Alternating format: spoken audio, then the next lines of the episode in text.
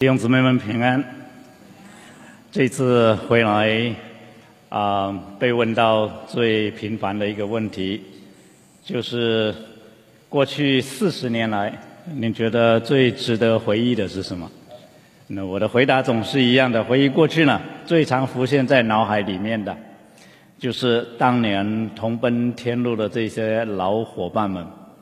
那这一次回来呢，就增添了一份的兴奋跟喜悦，看到更多的弟兄姊妹加入这个服饰的团队，啊，不但啊陈牧师师母在这里啊来带领教会，看到孝明传道小院师母他们啊加入教牧同工的行列，还有 Ivan。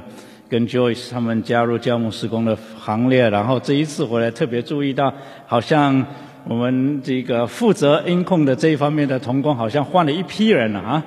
啊，很感谢主啊，看到弟兄姊妹为了主的缘故啊，能够在服饰上面大家同心，大家协力。说实在的，在我们一生的道路里面。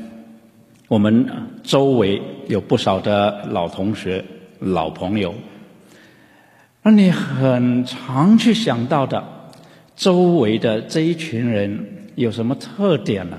有时候你也想一想，你小学的时候你记得的那一些朋友，你中学的时候、你大学的时候，乃至于你在研究所的时候，你周围的人，你所记得的人。以及在教会服侍，我刚才讲，我们当年同奔天路的老伙伴，大家有些什么共同点呢？其实一个很明显的共同点，就是说，当年我们在一起，或者今天我们在一起来奔跑的时候，我们都是朝着一个非常有价值的目标在奔跑。当年我们怎么样？为了考试，大家啊几个人，也不是说全班的同学，就是有几个人。你就是找一个地方，定期的在那一个地方彼此勉励，一天要背多少英文单字，互相在那边考，那么呃互相鼓励啊，互相提醒，就想到那个时候为了要升学，呃几个人就是啊很肯花那个时间，大家一起啊来勉励，你就记得那几个同学。到了毕业以后，你就记得一些啊，当年在一起面对，不论是升学的挑战，还是失恋的挑战，还是各式各样的挑战。那时候在身边，为了活出一个精彩的人生，大家在谈论这辈子啊，应该怎么样来啊，来来经营我们的人生。在这一条路上，大家。啊，就是这样一起成长起来。同样的，在教会里面，我们常常会去想到那一些当年因着在基督里面的尾声，我们就一同来奔跑。我们当初一起来奔跑、来搭配、来服侍的时候，一方面我们很年轻，一方面我们经验还是蛮有限。那时候我们一同经历。怎么样？因着大家彼此的不成熟，那么争论啊，争得面红耳赤，那呃，甚至呢啊，就是啊，意见呢，这个差异到一个地步呢，啊，我们里面心里面都在想，算了，啊，我不跟他们争了，我我离开这里好了。有一次，刘锦书牧师。来啊！教会正道，他过去呢每个月的第一个主日呢，他到福音堂来正道，啊，为的是可以带我们一同领主餐。他就在这个啊带领聚会的时候呢，他就讲到他心里非常的安慰，看到我们这一群人。啊，在那时候，在三十号路上的 b r o f i School 那个小学的礼堂聚会，他看到我们那边的班椅子在那边，大家做个人啊职责里面承担的这些的事情啊，他觉得心里很感动，他就觉得神召我们这一群人在那边服侍。然后呢，那天下午呢，就在黄一匡长老家的客厅呢，啊，他就召集我们这几个同工的分享，结果一分享呢。这个啊，刘牧师非常意外的发现说，我们好几个人心里都在想说，也许该离开这个教会了。就觉得说怎么一回事？看起来都很好，怎么心里面大家这个有不同的打算？那服侍的过程虽然是同奔天路，里面呢总是有因着意见的不同，因着想法的不同，因着期盼的不同呢。而有一些的开始有一些的隔阂，这些的隔阂如果没有去沟通，如果没有一同在主面前祷告，如果没有再去思想我们当初为什么会聚在一起来承担这个责任，如果没有这些的过程的话，这些隔阂会越来越累积，累积到一个地步，没有去处理的结果，就会产生一种心灰意冷，一种的。啊，泄气一种的，好像啊，我应该另找出路的那一种的想法。那我也相信这一类的想法是从魔鬼撒旦而来。然而，这种的想法也是主所允许来考验我们。所以，我就记起来一句谚语，一句非洲的谚语，说：如果你要跑得快，自己跑。如果你要跑得远，一起跑。我想到说，这些年来，大家能够继续的跑下去。虽然今天我们在不同的地方，但是如果主给我们一个意向，要我们在什么地方再聚在一起，再交给我们一件事情，我相信我们毫不犹豫的就会到那个地方报道，然后呢，袖子卷起来，又开始干活儿。我觉得这是极大的恩典，不是这个世界能够给我们的，只有这一位招我们的主能够给我们的，因为他配得，He is worthy。我们心里知道他配得，我们走过的道路，我们知道他配得，因为他一路与我们同行。我们一起来看这段的经文，在希伯来书三章一到六节，这里说：同盟天朝的圣洁弟兄啊。你们应当思想，我们所认为使者、为大祭司的耶稣，他为那设立他的敬宗，如同摩西在神的全家敬宗一样。他比摩西算是更配多得荣耀，好像建造房屋的比房屋更尊荣，因为房屋都必有人建造，但建造万物的就是神。摩西。为仆人，在神的全家诚然尽忠，为要证明将来必传说的事；但基督为儿子，治理神的家。我们若将可夸的盼望和胆量坚持到底，便是他的家了。我们再有一点祷告，主，我们为到你的话语向您献上感谢，我们更是为到您的同在向您献上感谢。主啊，我们原本是何等的人，在这个地上没有盼望，没有意义。我们一天一天的这样过日子，不管我们累积了多少的财富，不管我们创立了多响亮的名声，不管我们交了多少的朋友，主啊，我们到头来也不过就是一场的虚空。然而，因着你的爱，你拯救了我们。你也呼召了我们，你叫我们重新来认识我们生命有一个宝贵的目的和价值，宝贵到您愿意用您自己的宝血重价来赎回我们，恢复我们原本尊贵荣耀的地位，被称为是神的孩子。你要把治理您家的责任交付给我们，明明知道。我们根本对于治理主啊，您的家毫无概念，你却愿意一步一步的引导我们，并且在我们这一路上，为我们提供了许许多多的榜样，叫我们学习。主啊，我们再一次向您俯伏敬拜。主啊，我们再一次恳求主，你光照我们，让我们看到你摆在我们眼前的意象，让我们再一次。能够想起主，我们是同盟天朝的一群人，我们愿意在你里面同有一个心智，朝向同一个目标来奔跑。求主，你开我们的心窍，主你的灵在我们的里面来教导我们。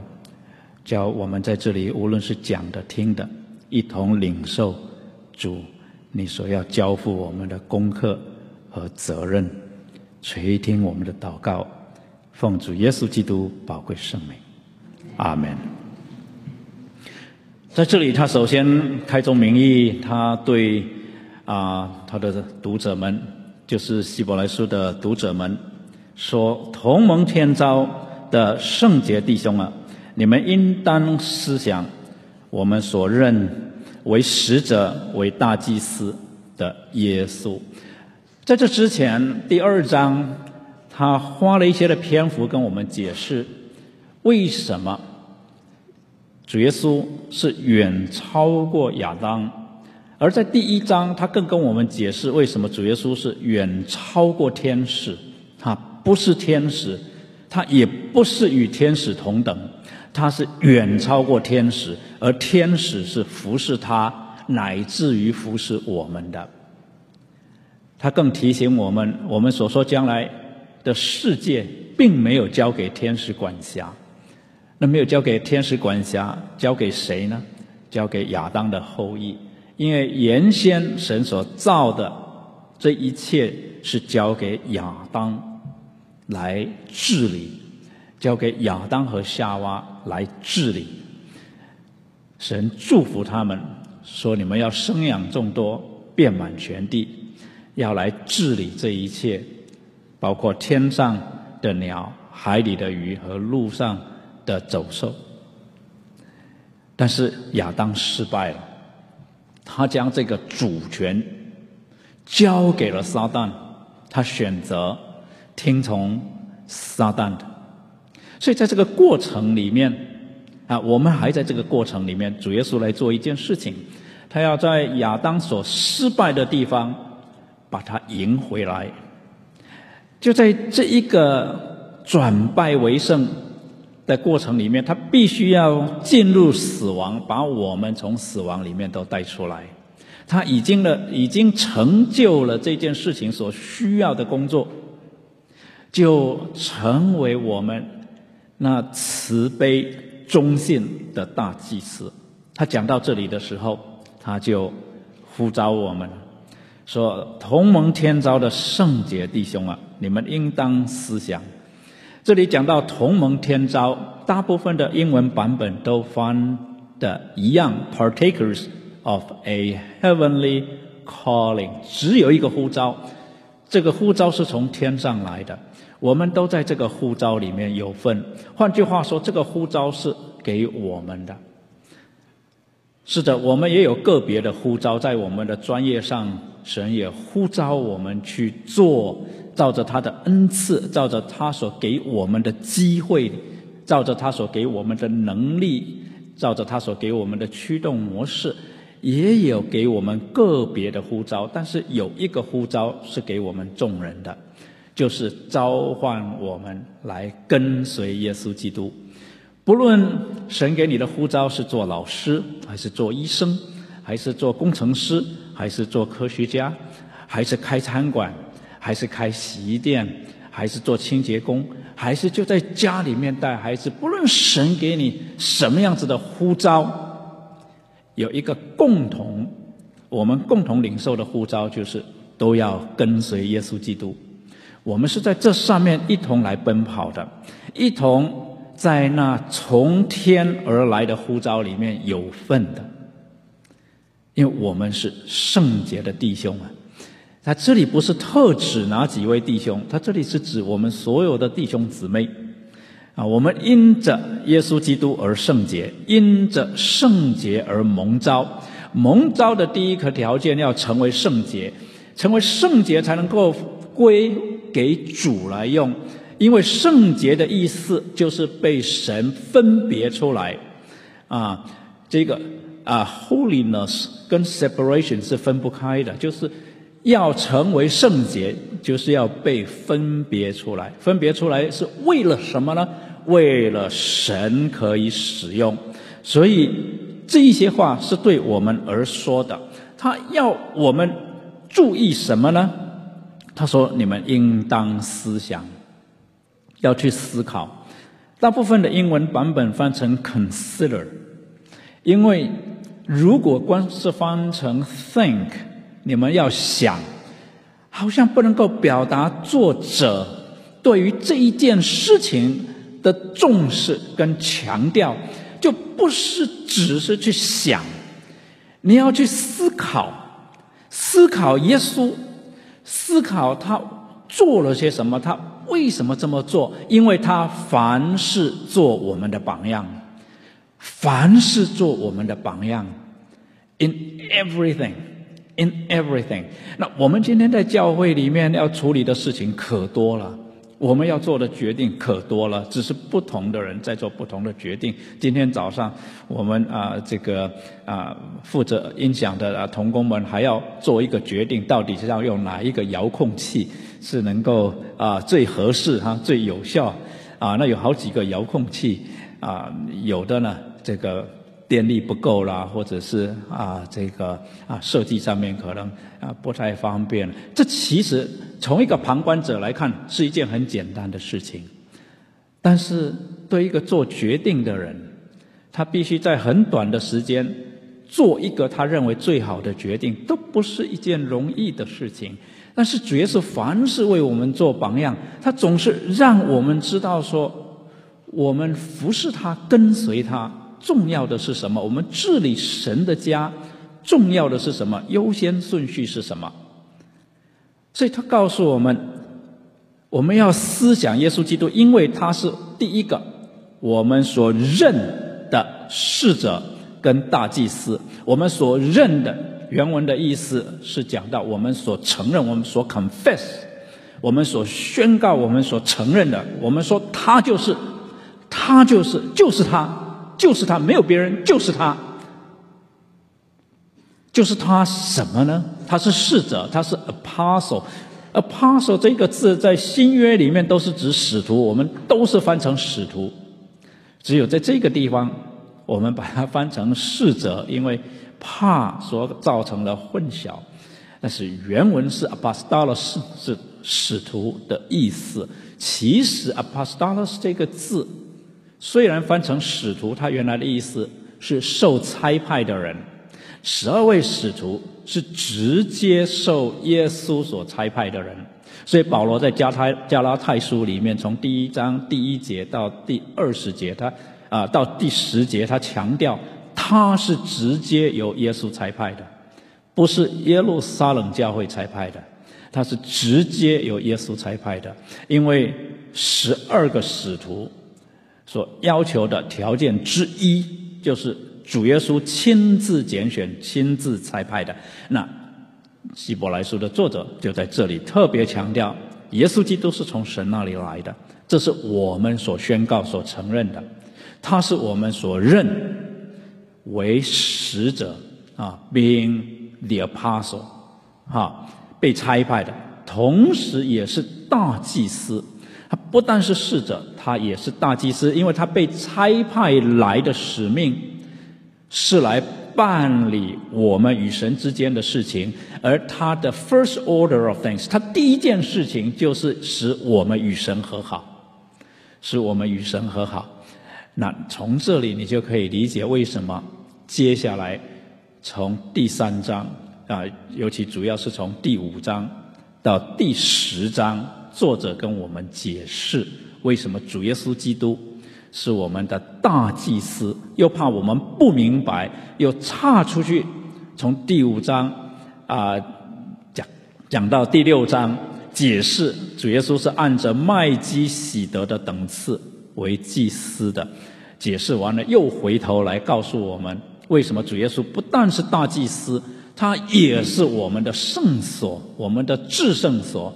他也是那永远的祭物，所以希伯来书的作者要我们思考，主耶稣跟我们的关系是非常的丰富的。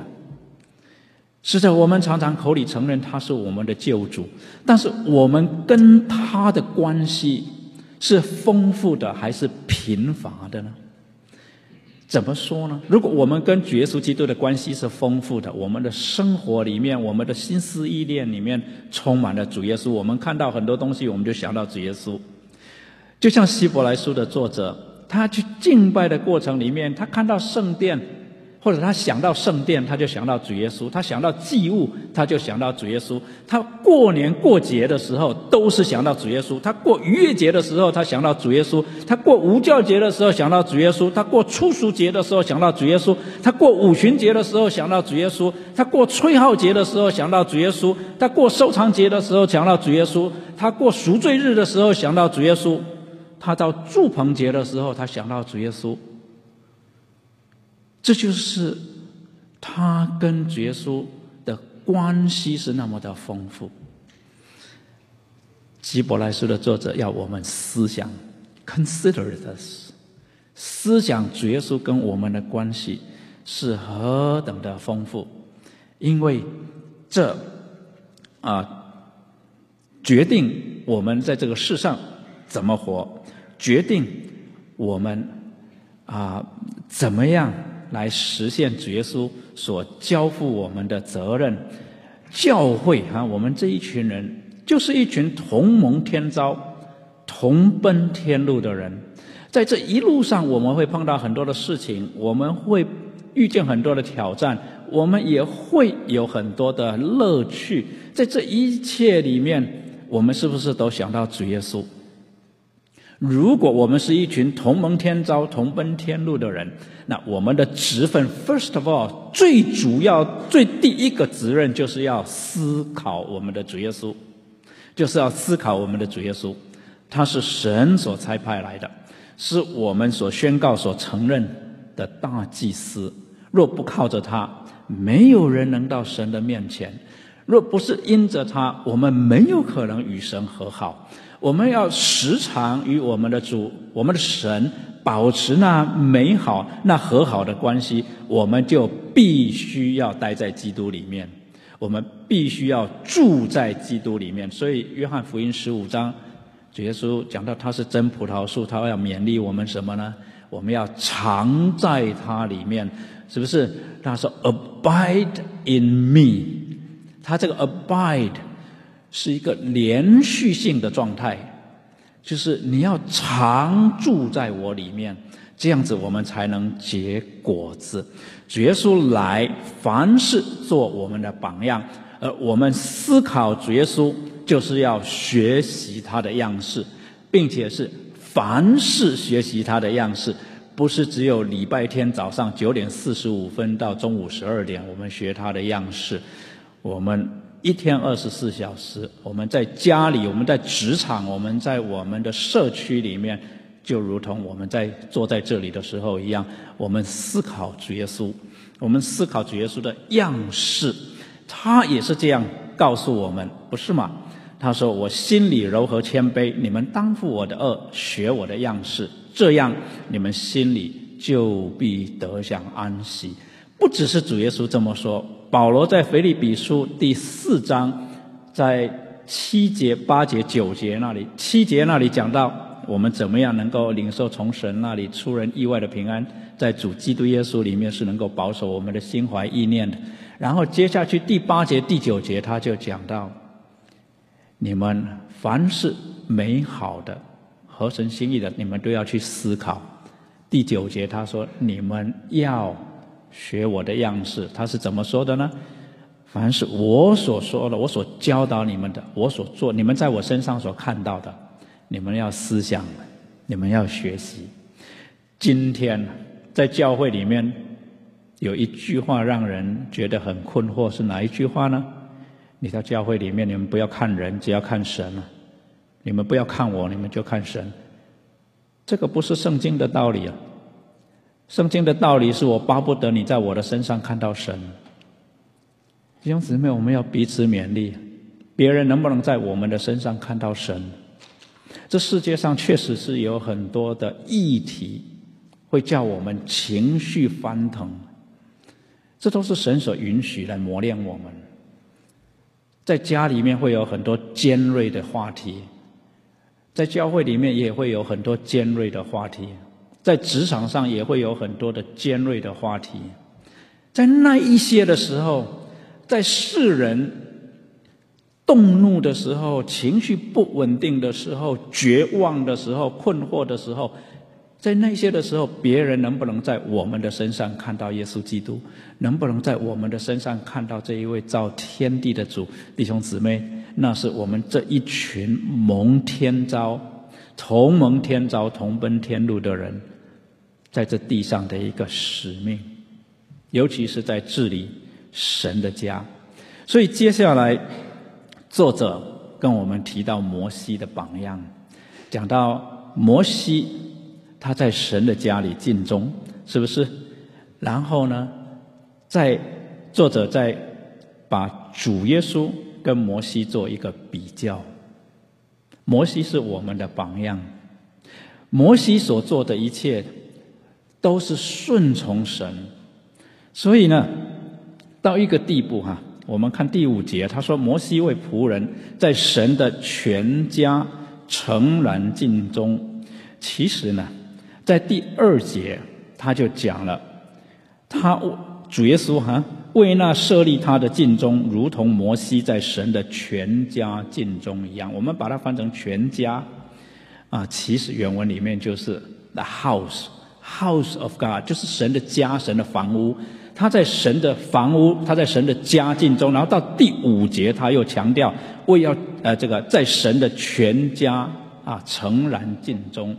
所以明显的，在这短短的几节经文里面，作者要我们把眼光、把注意力放在摩西的中心上面。中心到什么地步？中心到圣所的每一个细节，他都要照着在山上神指示他的方式来做。有时候我也是在想哦，我说神啊，我坦白说一句哦，冒犯你，请不要介意哦。我觉得啊。对建圣殿这个事情有点婆婆妈妈哦，是不是？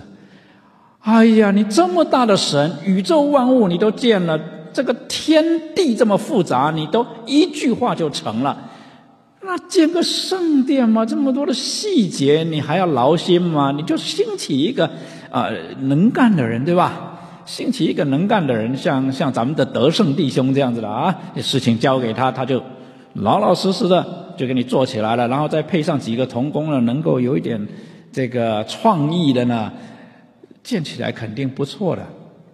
可是我后来终于明白了，为什么在建会幕这一件小小的事，也不能说小小的事情了哈，在建会幕这件事情上面，你看看在出埃及记花了多少的篇幅，你看看这些的摆设，又在立位记里面。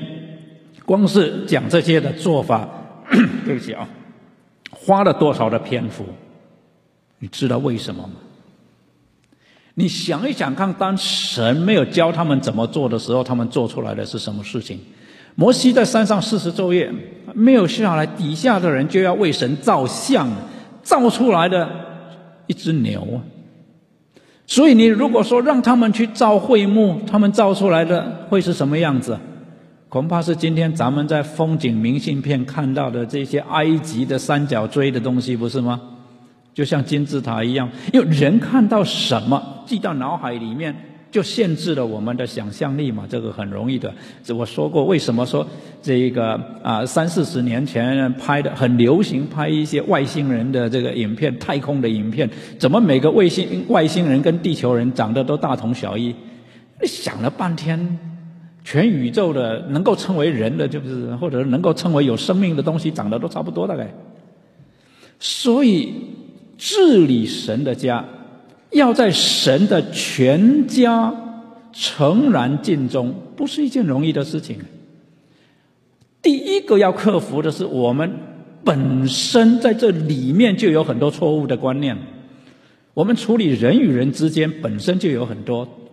在成长的过程所累积的所谓的经验，所谓的金科玉律也好，所谓的经典、所谓的宝典，什么样的，我们都奉为圭臬的很多的原则，其实是跟神的真理是有抵触的。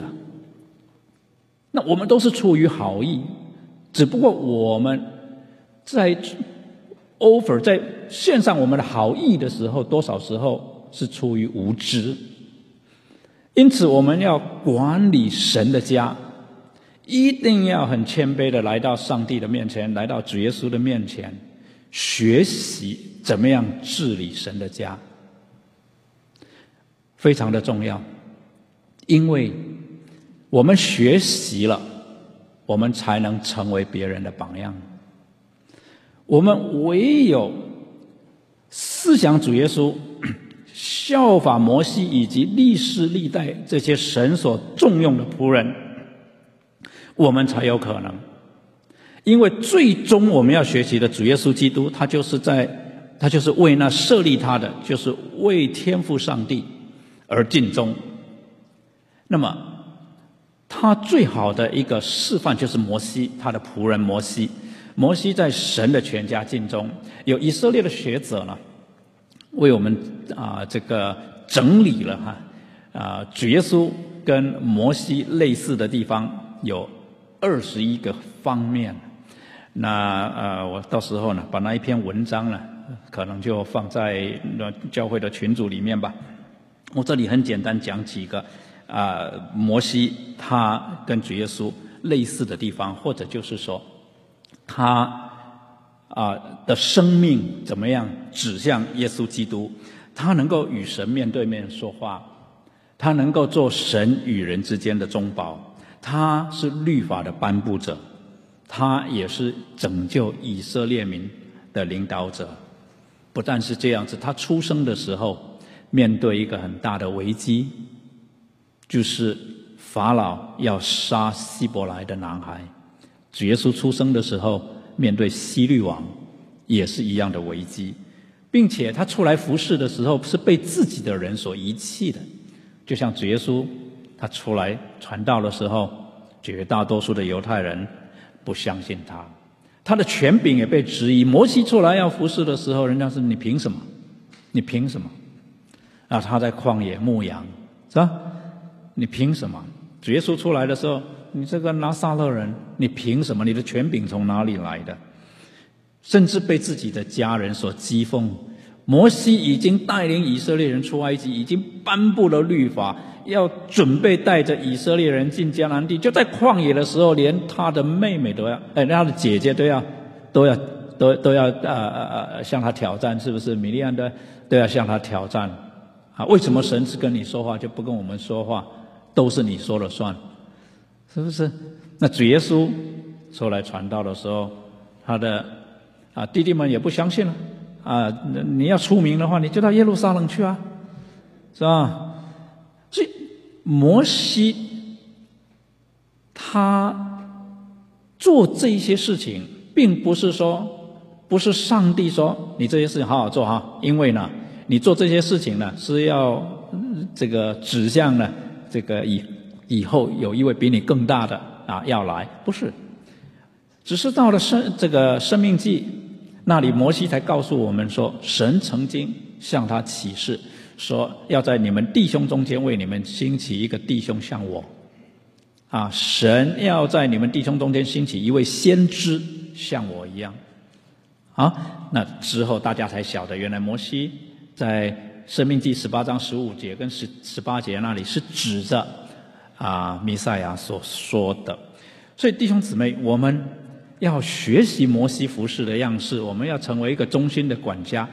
我们要记得，第一个，我们要做主的门徒；第二个，我们要为主啊，这个啊训练门徒，因为主给我们的责任是，你们要去使万民做我的门徒，是吧？所以我们在教会里面，不只要有门徒训练，也要有师傅训练。教会里面没有师傅是什么什么概念呢？你没有人可以学了，你没有榜样可以学，是什么概念呢？我觉得这个是非常重要的，因为圣经里面这个非常重要的主题是要我们一同来学习的。这个主题希腊文叫做 “oikonomia”，啊，一般翻成经济，但是呢。我觉得正确的翻翻翻译应该是经营管理或者是管家，因为在路加福音十六章第二节讲到不义的管家那里的时候，第二节经文说，主人叫他来，对他说：“我听见你这事怎么样呢？把你所经管的交代明白。”这个经管就是 oikonomia，就是讲英文大部分把它翻成 management，把你经管的、把你经营管理的这一些，不是只把账，你把你怎么做的，你都要交代清楚啊，因为你不能再做我的 oikonomia 管家，你不能再做我的管家啊，所以我们知道这一个概念在圣经里面是很重要的，因为这里。就旧约的背景是什么呢？就是第一章嘛，主给亚当的一个使命嘛，你要治理我所造的这一切嘛。但是亚当没有做好嘛，是不是？好，那治理神的家是我们共同的责任了。所以保罗就吩咐提摩太，他说：“倘若我单言日久，你也可以知道，在神的家中当怎样行。这家就是永生神的教会，真理的柱石。”和根基，我们都必须要知道。不管你今天在福音堂所承担的责任是什么，你要知道你该怎么做。你要知道你该怎么做。你如果不知道该怎么做，你要在教会里面看有没有榜样。在教会里面有一个很特殊的团队啊，有很好的传统，就是因为有很好的榜样。那个团队就是保证大家中午能够吃到饭那个团队。就在厨房，我相信你们都看见了，对不对？那个榜样就是十弟兄、十姐妹在我们中间嘛，是不是？后来的每一位产业的执事，都留下很好的榜样。那你就看，你要看他们是怎么做。你看，常常现在当然都是年轻人在那边发饭，他是在年轻人的背后都是这一些。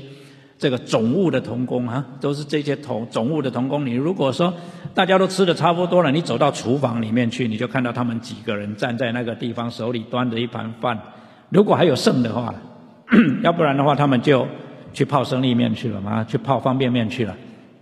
我们教会里面其实有很多的榜样，你要去看他们是怎么服侍的，你要去看他们是怎么做决定的。我常常很好奇，我们的总务同工，你怎么决定要多订多少饭菜呢？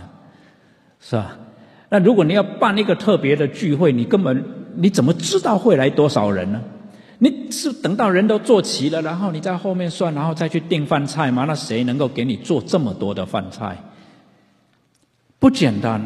这些事情表面上看起来很简单，因为服侍的人掌握到了诀窍。有智慧、有能力，那没有错。在一般教会里面，大家的眼光总是在这种讲道的人、教导的人身上，但是不要忽略了，你身旁的人可能就是你最好的榜样。神的家不好治理，你问摩摩西就知道。那在服侍的道路上面，一定会遭遇到很多的困难跟挑战。你想想看，如果……这个突然之间人很多，我们订的饭菜不够了，结果呢，有一些童工忙了半天，比较晚一点到了厨房，没有东西吃，你会觉得很难受，对不对？然后你发现说，厨房的童工已经想到了，已经为你预留了，啊，你心里觉得非常的安慰，啊，可是你我怎么样有智慧来做到这一点呢？是不是？那这一些的困难跟挑战有内在的。啊，有观念跟思维上面的挑战，也有外在的，有环境条件的改变。我们在扩堂的时候，我们就是那么多的预算，啊，那么啊找了一家建筑公司来建。有一段时间，你们如果去看那个啊 Google Map 的那个卫星图啊，你会发现这个地方挖了一个大洞，然后一年多的时间呢，就是一个大洞就在地上。就是外在的环境使得建商、建筑商呢，他暂时就停止了他的工作，一停就停了一年多。我们也没有办法，你说找我们这一个啊产业的童工再继续去挖土嘛，去建嘛，不是办法。啊，有些时候你碰到一些的困境，你怎么处理呢？啊，重要的是你要看榜样，你在教会里面有没有榜样？我找童工，我很怕没有榜样的童工，就是他服侍到现在，他心里面没有一个榜样。啊，所以我跟教牧童工彼此勉励，尤其是教牧童工要有榜样，要有师傅。可是每一个人都应该要有。啊，你在教会里面有没有榜样呢？下一个问题，你在教会中是不是个榜样呢？这是我们的责任哦。圣经没有说只有牧师长老是榜样啊，每个人都必须是榜样的。如果你自认为是一个老练的基督徒，那你就要注意你是不是一个忠心的好榜样。所以，当我面对全职牧会的呼召的时候呢，我第一个想到的是我要去修神学。但是我去修神学之前，我就想到很多长辈提醒我一件事情，说：“哎呀，弟兄们啊，你们要注意啊，你们能够不去念神学，最好就不要去念了，因为呢，多少的人念了神学以后就把神给念掉了。所以要去念神学，那时候是呃九六年了，在 Worcester 有一个神学院叫做 Seminary of the East。”就是星期五早上四个小时他开课哈，那我就想去修神学。可是我想到长辈这些话呢，我就想我需要个师傅，我就向神祷告。神就提醒我一件事情，我一直很羡慕刘锦书牧师的祷告。我觉得他祷告的时候啊，我的心啊很容易就被提升起来，被激发起来。所以我就去找刘牧师，我说刘牧师，我想要去念神学，装备我自己，服侍这一代的人啊。那我能不能啊？就是固定的跟您约一个时间呢，啊，能够跟你讨论一下我的学习。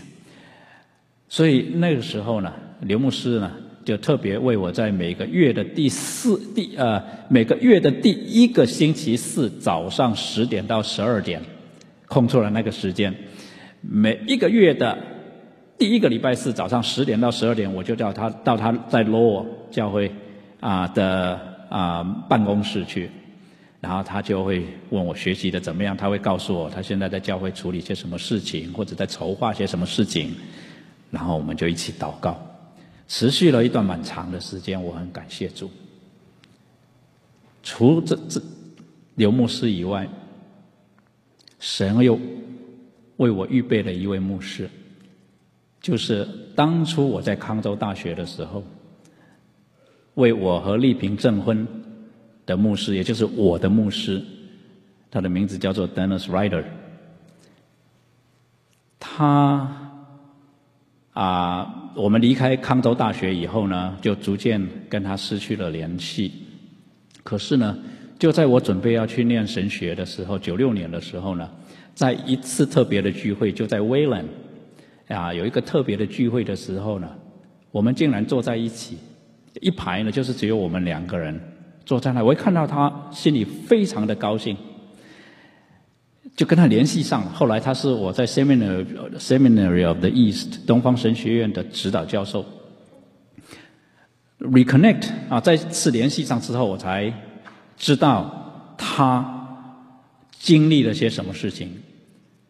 他是教育学的博士，他讲到非常的有能力，而且非常的清楚。比起他来，我常常说哈。啊你们的牧师啊，啊，你们的牧师比不上我的牧师啊，啊，他真是会讲，讲的非常的清楚，我从他身上得到很多的启发，他是我的榜样。可是，在八零年代的末期呢，教会的方向开始有一些的改变。过了一段时间以后呢，他跟长老团之间。就有不同的意见，所以虽然长老团的主席很支持他呢，后来他就开始想，是不是另外啊有不同的服饰，所以呢有一个机会，有神学院要请他去啊教课的时候，他就答应了，然后就向这个教会呢就辞了啊，那这就是我的牧师 Dennis Ryder。他辞了以后呢，没想到还没开学，神学院就通知他，因为预算的关系呢，他那个职位取消了，啊，就还没有签约之前就取消了。突然之间他没有工作，他没有工作，但是家里面需要靠他的收入来维持啊，因为师母在家里照顾三个小孩，他们最小的孩子 Andrew 是患了唐氏症啊，Down syndrome，所以需要特别的来看顾。那他一个人做牧师的收入来维持一家，所以他们家一直是生活的非常的简朴。那一下没有工作怎么办呢？他后来就找到一个可一个工作，就是到达米诺披萨去送披萨。去送披萨，在今天大家如果你去找工作，顶多就是一个劳力活嘛，是不是？可是对这位牧师来讲，他遭遇到一个从来没有遭遇到的挑战。达米诺披萨邀请要求他把胡子都剃掉。他从十七岁开始留胡子，他那时候四十几岁了。从十七岁开始留胡子，啊，就是就是这个络腮胡，这个挺好看的，你看他挺帅的啊。他说呢，他一生从来没有遭遇到那么大的羞辱。他现在来送披萨，领的是最低工资，为了要一个最低工资的工作，他必须要把胡子给剃掉。哎呀，他心里面真的是难受，真的是挣扎。他跟我说：“我那时候一听，我自己心里面都翻涌。”我说：“我没有碰到这样子的羞辱。”我说：“你你怎么处理？”他说：“呢，就在那个时候，他灵修的时候，神给他这一句这段话，他正好看到以赛亚书第五十章《弥赛亚之歌》的第三首，第四首就是五十三章受苦的弥赛亚。”他读到这一段的经文说：“弥赛亚的时候，人打我的背，我任他打；人把我的腮颊的胡须，我任由他顾；人入我吐我，我并不掩面。”他突然意识到说，他所面对的羞辱是主所允许的，就是要他去体会一下他所服侍的主所曾经遭遇过的羞辱。这个对我帮助非常的大，我当然很感谢主，我在福音堂从来没有受过什么羞辱，因为大概我比谁都坏，所以，他是真的。我们服侍主的人，我们会不会呢？其实我们受到一点点挫折，我们就觉得受不了了，我们觉得啊没有意思了，我们觉得灰心了，挫折了。神是这样训练我的师傅，所以我也以他作为我的榜样。弟兄姊妹，我们彼此勉励，教会需要师傅。我希望说，在座的每一位都成为一位好的门徒，也成为一位好的师傅，我们才能把棒子交下去。看看我们中间的年轻人有多少。今天教会的一个危机是年轻人在教会里面找不到师傅，找不到师傅可以谈他们关心的议题。他们也许关心政治，他们如果关心政治，他们能够跟谁谈？不会只是要把自己的政治理念强加在他们的身上。他们关心社会议题，他们关心经济公益，他们关心人与人之间的关系。他们能够在这个教会找到谁来谈吗？有谁能够跟他们对话吗？如果不是我们，那他们只能去找别人了，不是吗？所以弟兄姊妹，我们彼此勉励。主耶稣在登山的登山宝训的末了，他说：“好树不能结坏果子，坏树不能结好果子。凡不结好果子的树，就砍下来丢在火里。所以凭着他们的果子，就可以认出他们来。”凡称呼我主啊主啊的人，不能都进天国；唯独遵行我天父旨意的人，才能进去。当那日必有许多人对我说：“主啊主啊，我们不是奉你的名传道，奉你的名赶鬼，奉你的名行许多异能吗？”我就明明的告诉他们说：“我从来不认识你们，你们这些作恶的人，离开我去吧。”我相信我们所结出来的果子有两个方面，一个就是我们的生活行为。从我们的心思意念所产生的行为，所以保罗在加拉太书第五章那里告诉我们圣灵的果子是什么样子，有哪一些的特质。这是一个方面。第二个方面，我们带出来的人是什么样子？所以为什么我每一年要回来？我每一年回来看看我带出来的人现在怎么样？结果发现几乎都快不见了。我自己有很深的检讨了，我带的不好，真的带的不好，对不起主。弟兄姊妹，我们仰望我们的主，持续专一。我希望你们现在在家里面看电视了，你们赶快回来啊！不然的话，你们把我置于不义之地，我以后没有办法向上帝交账。你们回来了，我才能跟上帝交账。你们不要忘了这一点啊！我们怎么样能够持续专一的忠于主？忠于他所托付我们的使命使命呢？但基督为儿子治理神的家，我们若将可夸的盼望和胆量坚持到底，便是他的家了。这个世界会有很多的议题对我们造成威胁，就是会对我们造成排斥，但是我们要忠心呢？什么叫忠心？就是坚持我们的盼望，坚持我们的胆量。我们活出主耶稣基督的样式来，活出他交付我们的使命来。我们是同盟天召的弟兄姊妹，我们是同奔天路的弟兄姊妹。我们只有啊一个共同点，就是跟随基督，跟随基督。我们一定要跟得紧，我们一定要跟的能够像他啊有他的样式。所以我们要立志做信心的榜样，做忠心的榜样。让后面跟随的人有榜样可以学习。要这样做，我们需要聚焦在我们的主身上，同时专注在我们的使命上面。让我们来检查我们自己，让我们能够跟我们的师傅来比较，有哪一些的方面我们做的没有他们好。离我们远的师傅，像摩西，像使徒们。离我们近的师傅，有我们的长辈们，有很多的长辈已经离开我们了，但是我们中间啊，还是有一些啊，很感谢我们的啊这些啊这个影音的童工，他们在整理过去一些讲道的录影，在里面大家都可以看到，很值得再回去看当年长辈们给我们的勉励，给我们啊的这些的劝告，所以呢，我们。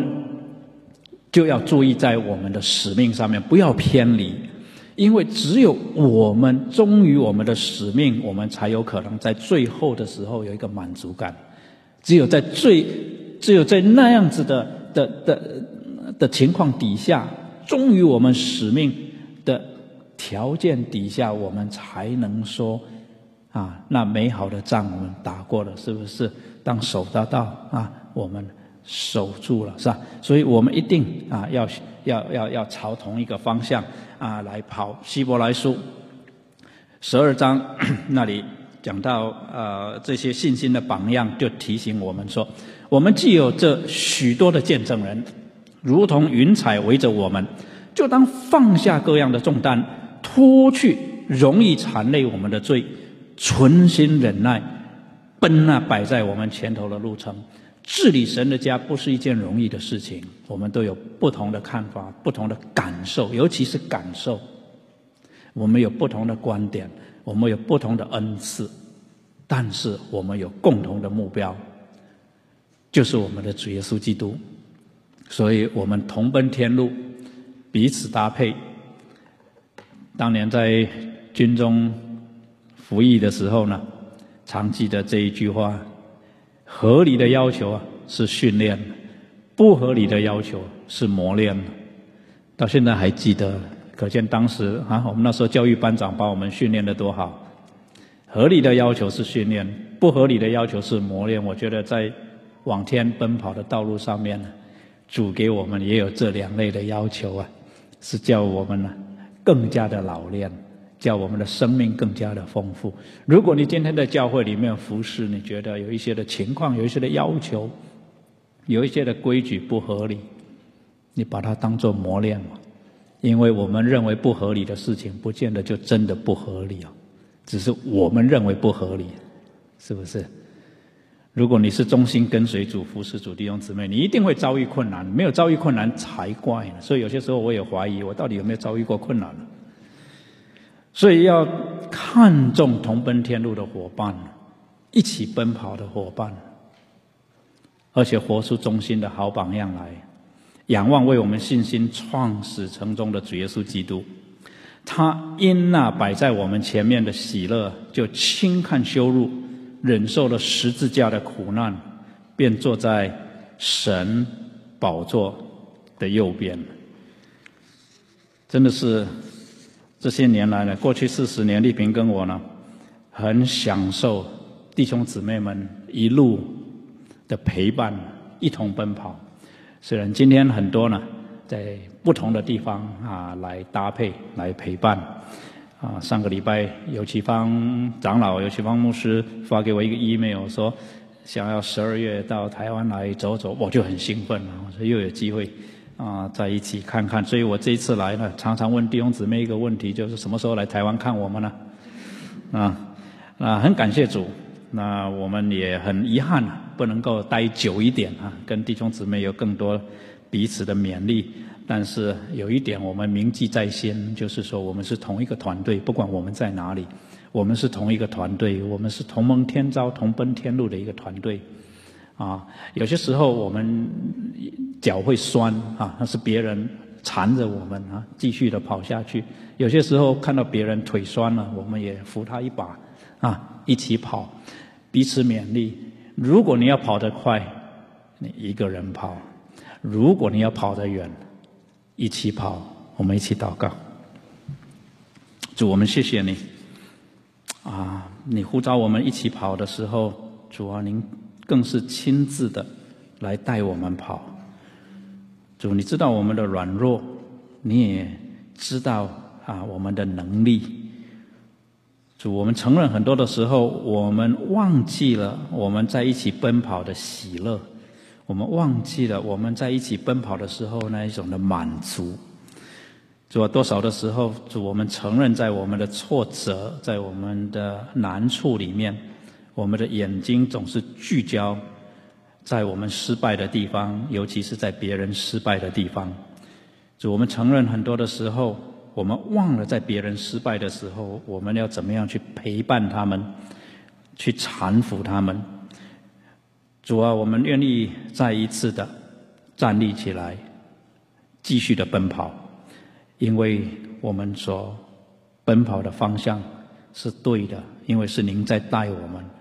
我们所奔跑的奔跑的目标是荣耀的，是尊贵的，因为就是主你自己。主啊，愿福音堂在主你的眼前蒙恩，成为主你乐意同在的教会。成为主，你乐意使用、乐意差派的教会，求主你也大大的祝祝福啊，在这里的众弟兄姊妹们，让福音堂也成为众教会很喜欢同工搭配的教会，让众教会喜爱这个教会。求主您来洁净、来雕塑、来建造。让主你的名在这个地方被高举、被荣耀，垂听我们的祷告，奉主耶稣基督宝贵圣名，阿门。